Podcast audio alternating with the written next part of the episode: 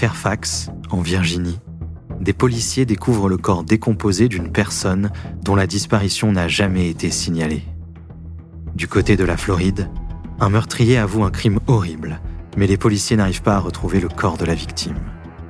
Dans ces deux affaires distinctes, les preuves sont minces.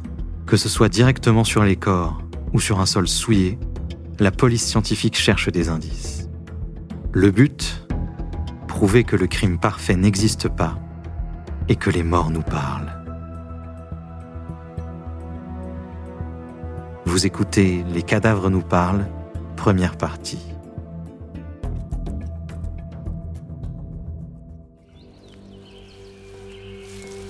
En décembre 1993, dans un secteur boisé de Virginie, un arpenteur géomètre fait une découverte macabre. Alors qu'il dressait le plan d'une nouvelle banlieue, il trébucha sur un corps à moitié enseveli. Des policiers du service de police de Fairfax furent dépêchés sur la scène du crime. Le premier enquêteur aux homicides à arriver sur les lieux était le détective Jerry Farrell.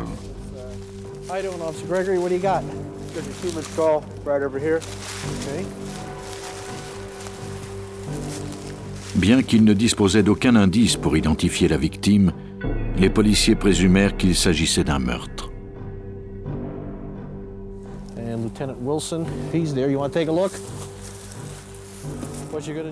Il va nous falloir dresser un plan et restreindre l'accès au secteur. Ensuite, nous allons établir une zone sécuritaire d'au moins 15 mètres autour du cadavre. L'équipe d'enquête entreprit de fouiller tout le secteur. Des charognards avaient déplacé certaines parties du corps.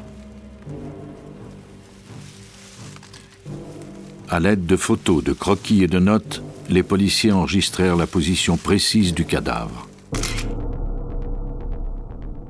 Le détective Dennis Wilson dirige une équipe d'analystes spécialisés dans les cas d'homicides qui se sont produits depuis un certain temps. Chaque indice, chaque fragment découvert, si mince soit-il, recèle peut-être la clé du crime. Les fragments de vêtements et de cheveux découverts sur le site semblaient indiquer que la victime était une femme. Il reste souvent des résidus de graisse après la décomposition d'un cadavre. L'analyse chimique d'échantillons du sol prélevés près des ossements aiderait à déterminer à quand remontait le meurtre. Sur la scène du crime, nous n'avons qu'une chance. Détective Jerry Farrell. Nous devons bien faire les choses du premier coup. Nous procédons étape par étape. Il n'y a pas d'urgence. De toute évidence, le corps est là depuis un certain temps. Nous allons tenter de recueillir tous les indices possibles et nous assurer que rien ne nous échappe. Un seul petit indice peut nous révéler son identité ou celle du meurtrier. Le cadavre était dans un tel état de décomposition que les détectives durent faire appel à des spécialistes de Washington.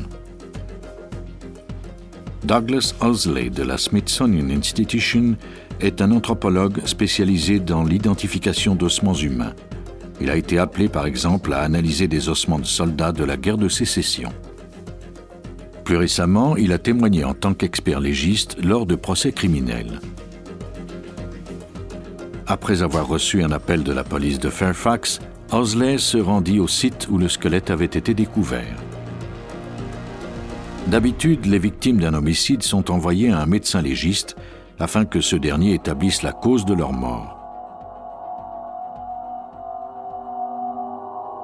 Mais les médecins légistes n'analysent que des cadavres récents.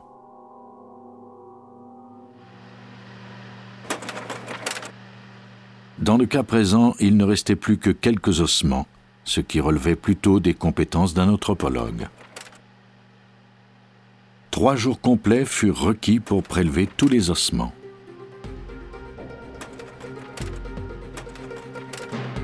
De retour à son laboratoire, Osley commença par déterminer l'âge et le sexe de la victime, puis la façon dont elle était morte. Il fut assez facile de déterminer que la victime était de sexe féminin. Le bassin d'une femme est plus large. Osley détermina ensuite que la victime était une jeune adulte, mais il ne pouvait pas être plus précis. Il n'y a pas de signe d'arthrite aiguë. Si on regarde sa colonne vertébrale, on peut constater qu'il n'y a que des altérations mineures. Donc, pas de développement d'arthrite. Son pubis est développé comme le serait celui d'une personne d'une trentaine d'années. Les sutures du crâne sont apparentes chez une jeune personne, mais se soudent avec les années et disparaissent. Dans le cas présent, elles étaient encore apparentes, ce qui confirmait l'âge déterminé plus tôt par Osley. Elle ne mesurait que 1,52 m et avait été poignardée à maintes reprises. L'arme avait laissé des marques sur sa clavicule, ses côtes et ses vertèbres. Ce type de marque nous indique que l'individu s'est trouvé derrière elle à quelques reprises. Il y a des marques de couteau à la mi-hauteur de son dos et une marque sur la clavicule.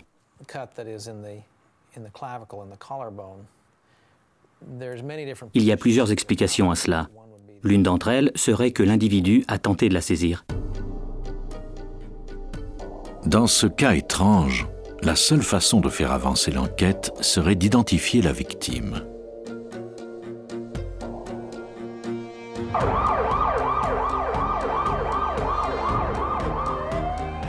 À Fort Myers, en Floride, les policiers étaient confrontés à un autre problème. Ils devaient résoudre un crime, mais ignoraient où se trouvait le cadavre de la victime. Un appel au service d'urgence de la police de Fort Myers mène à la découverte d'un dangereux psychopathe. 911, what is your emergency? I'd like to report a homicide on Piney Road. A murder? Where did it happen? I'm only calling in because I should confess to what I did. And you did it? Yeah. L'homme avoua avoir commis un meurtre peu de temps auparavant.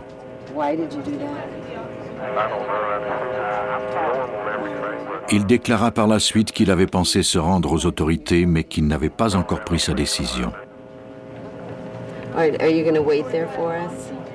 On retraça l'appel. Il provenait d'une cabine téléphonique d'un centre commercial.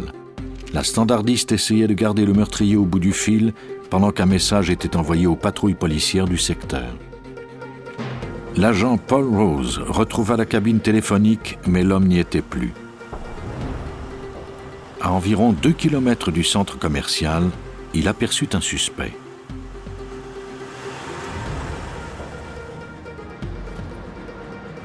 L'homme marchait à vive allure sur le côté de la route en direction opposée du centre commercial. L'agent appréhenda le suspect, Paul Klein, et ce dernier admit qu'il était bien l'homme qui avait contacté le service d'urgence. L'agent lui fit la lecture de ses droits et l'emmena au poste pour le mettre en détention provisoire. La veille, Klein était entré par effraction dans une maison et avait étranglé une vieille femme étendue sur un canapé. Rien ne semblait avoir été volé. Le vol n'était pas le mobile du crime. Le lieutenant Jeff Taylor découvrit le corps de la victime exactement tel que Klein le lui avait décrit. Mais il allait bientôt découvrir que cette femme n'était pas sa première victime. Klein m'a confié qu'il avait entendu des voix qui le mettaient en colère et à chaque fois qu'il était en colère, il devait tuer quelqu'un. C'est ce qui m'a fait penser qu'il y avait peut-être d'autres victimes. Je lui ai alors demandé s'il avait déjà tué avant cela, et il m'a répondu oui, deux fois. Klein avait tué une autre femme dans une roulotte quelques mois plus tôt. Mais sa première victime était un ami du nom de Danny Webster, qu'il avait tué en août 1989, c'est-à-dire un an et demi auparavant.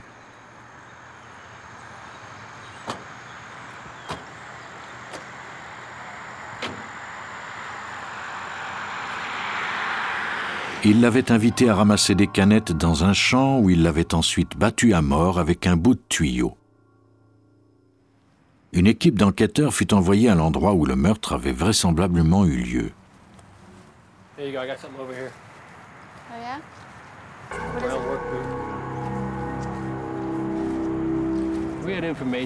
Nous disposions d'informations selon lesquelles le crime, l'homicide, avait été commis dans ce champ.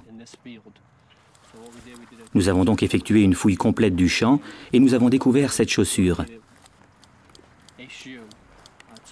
C'était trop tôt pour déterminer si elle appartenait à la victime, mais nous pensions que c'était fort probable. Cette chaussure était notre premier indice.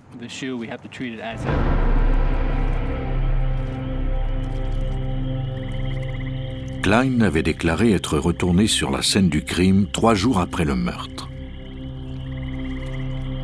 Il était arrivé pendant la nuit pour ne pas être repéré et avait nagé dans des marécages en tirant le corps jusqu'à un îlot où il l'avait démembré à l'aide d'une hache et d'un couteau de cuisine.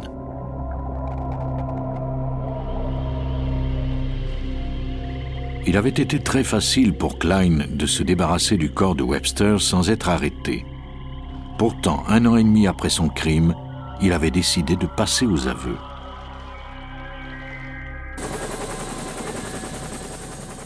Les enquêteurs découvrirent sur la scène du crime un petit morceau d'os qu'ils photographièrent. Malheureusement, il n'y avait pas de corps. Sans lui, il ne pourrait pas inculper Klein.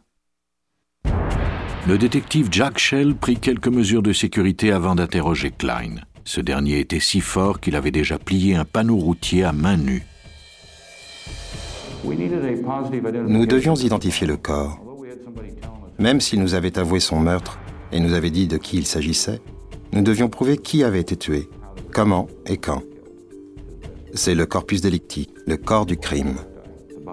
Nous devions établir l'identité de la victime et celle du meurtrier.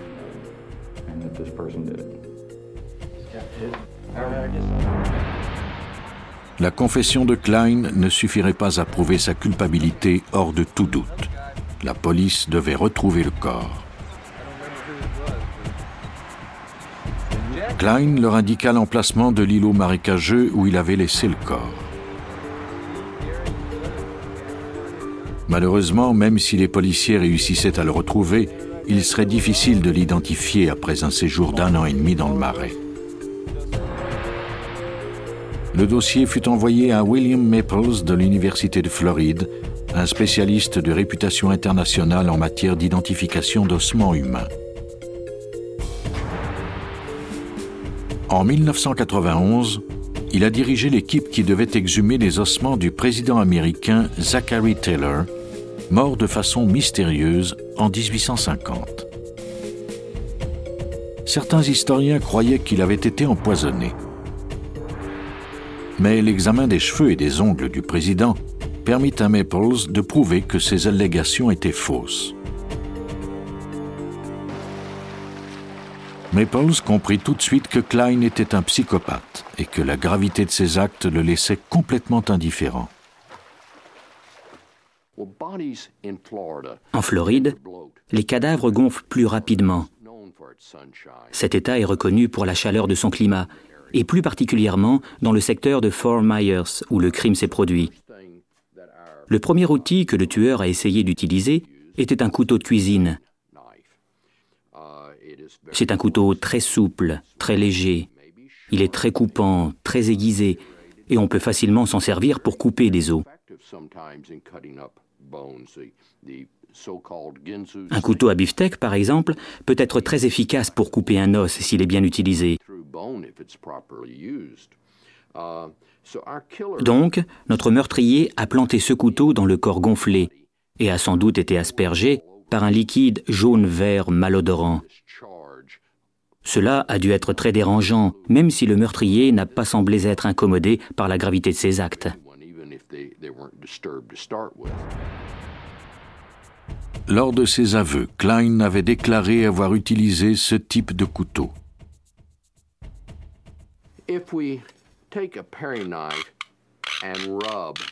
Si l'on prend ce genre de couteau de cuisine et qu'on le frotte ou qu'on gratte sur un bout de bois ou d'os ou quoi que ce soit d'autre, on verra la lame sautiller.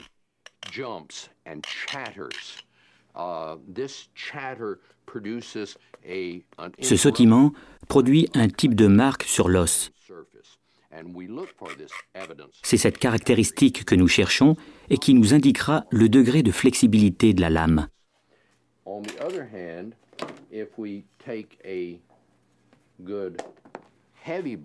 D'un autre côté, si nous prenons une grosse lame acérée, elle ne sautira pas.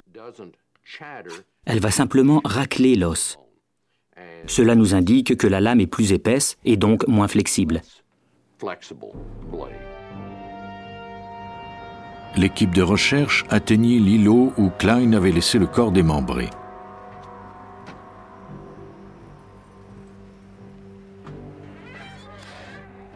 Si on parvenait à retrouver les ossements portant les marques d'un couteau de cuisine, on pourrait alors corroborer les aveux de Klein.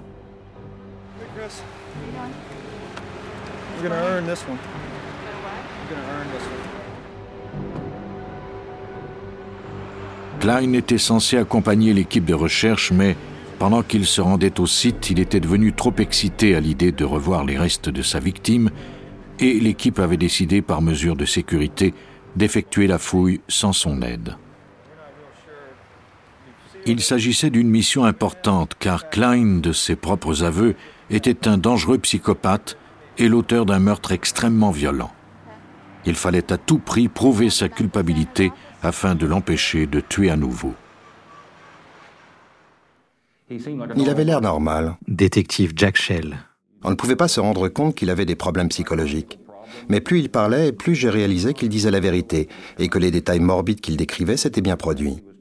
Je me suis dit alors que seulement un fou avait pu commettre de tels actes et en parler avec autant de calme et de façon si cohérente. Klein avait un surnom qu'il n'aimait pas. Il tenait les bras éloignés de son corps lorsqu'il marchait et les enfants l'appelaient Popeye. Il déclara qu'il avait assassiné Danny Webster parce que ce dernier n'arrêtait pas de l'affubler de surnoms et qu'il ne pouvait pas le supporter.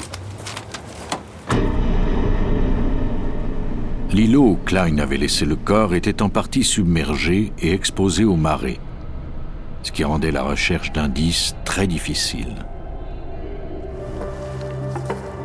On retrouva finalement d'autres ossements.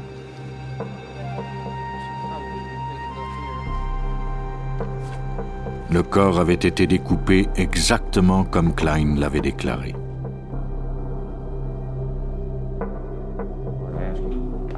Je lui ai demandé comment il avait fait pour démembrer le corps. Détective Jack Shell. Il m'a répondu, je crois, comme je fais d'habitude, j'ai découpé la jambe gauche, le bras gauche, la tête, le bras droit, la jambe droite dans un mouvement circulaire, comme ça. Il s'est servi d'une hache. Il m'a dit où se trouvait cette hache. Son père était allé la porter à leur maison, située dans un autre État. Puis il était revenu.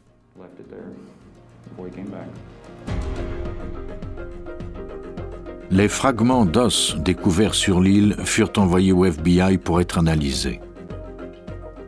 Le FBI confirma que les ossements portaient des marques de hache, que ce genre d'outil avait bien été utilisé pour démembrer le corps.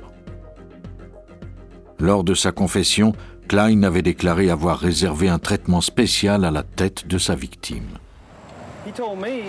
Il m'a raconté qu'il revenait voir la tête. Officier Bess. Il allait la voir tous les soirs et il lui parlait. Après un certain temps, elle était très décomposée et il n'a plus voulu la voir. Il s'en est alors débarrassé. Klein trimballait la tête avec lui dans un sac de papier et il lui parlait. Un jour, il avait aperçu une voiture de police et, pris de panique, il l'avait lancée dans le canal. Il ne se souvenait plus où exactement une équipe de plongeurs de la police fouilla le secteur où Klein croyait avoir jeté la tête de Danny Webster.